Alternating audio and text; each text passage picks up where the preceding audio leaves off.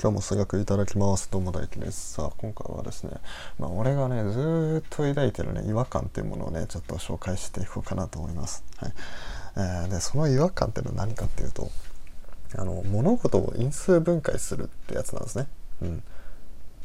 これねずっと違和感なんですよね。物事を因数分解するって本当にそれ因数分解なんかっていうね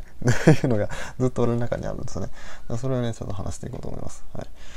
じゃあまずなんですけど、まあ、因数分解っていうのは何かっていうとこなんですけど因数分解っていうのは、まあ、簡単に言うと、まあ、何とか足す何とかっていう、まあ、足し算の形っていうものを、まあ、何とかかける何とかっていう、まあ、掛け算の形にしようっていうのが、まあ、ざっくりとした因数分解の、まあ、説明ですね。うんで、えーと、その因数分解を使って、まあ、例えばなんだろうな、えー、スタイフっていうのは音声かける SNS だとかとかまあそういうのが、まあ、そういうふうに掛け算の形で表されるからこれは因数分解だって言うんですけどこれ違くないですか？っていうのがね、うん。まあ、まずそのさっき言った通り因数分解って足し算の形を、まあ、掛け算にするものなんですけどこれあのさっきのスタイフイコール音声かけ SNS みたいなのってさあの最初の足し算の形がなくないですか？ないですよね。だからそもそも因数分解じゃないと思うんですよね。うん。で あと一つものがこ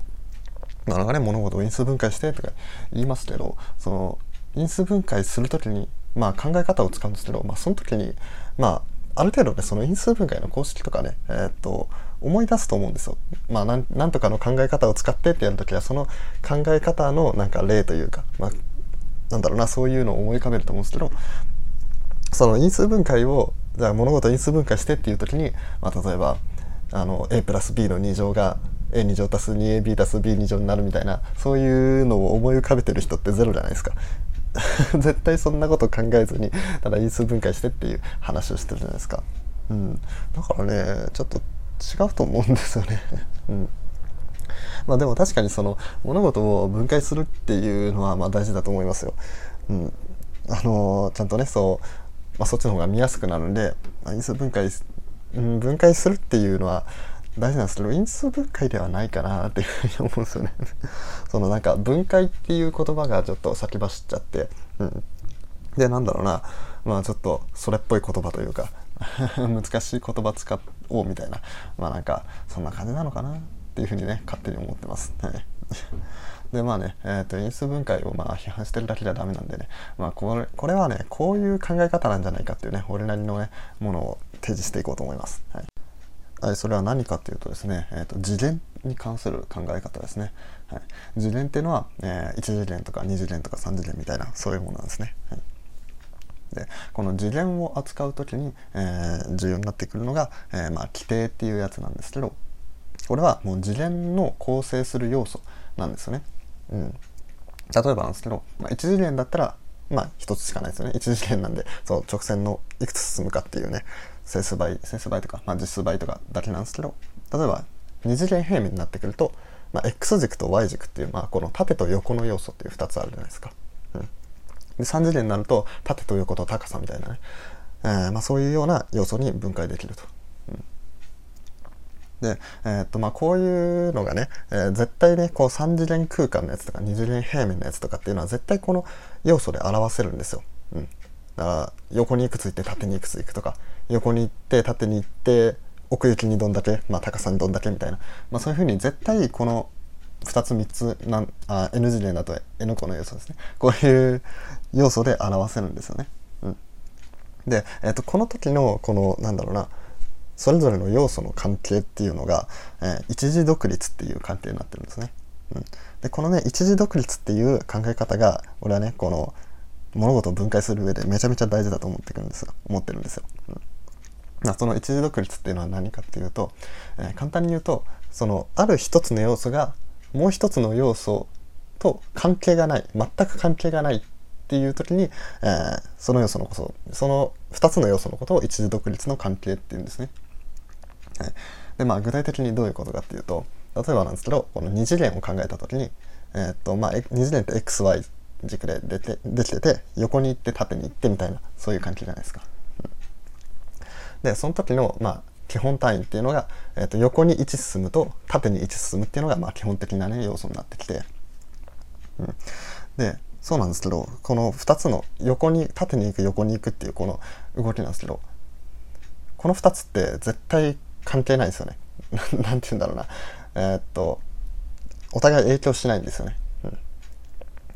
ばなんですけど横に1進むっていうのをいくつ積み重ねていっても縦に1には絶対ならないじゃないですか。はいまあ、それの逆も一緒で縦に1をいくつ持ってきても、えー、横に1にはならないじゃないですか。まあ、そういうような要素のことを、まあ、一時独立っていうふうに言うんですね。はい、で次元っていうのはこういう一時独立な要素を使ってもう絶対絶対ねこの要素例えば縦横高さの3つで3つの成分で表せられると3次元になるとこの一時独立な、まあ、ベクトルっていうんですけどベクトルの数がその次元になってくるんですね。うん、だからこの次元の一時独立っていうこの考え方が大事だと思うんですよね。例えばなんだろうなある人の性格ある人の特徴みたいなを、えー、考えようと思った時にその人の性格だとかその人の外見だとかその人がいくら稼いでるかとかその人の趣味は何なのかとかまあその人の価値観は何なのかみたいなそういうふうに分解すると思うんですけどそれで分解する時にまあ例えばなんですけどえっ、となんかその人の趣味がなんかめちゃくちゃお金かかる趣味だったとしましょ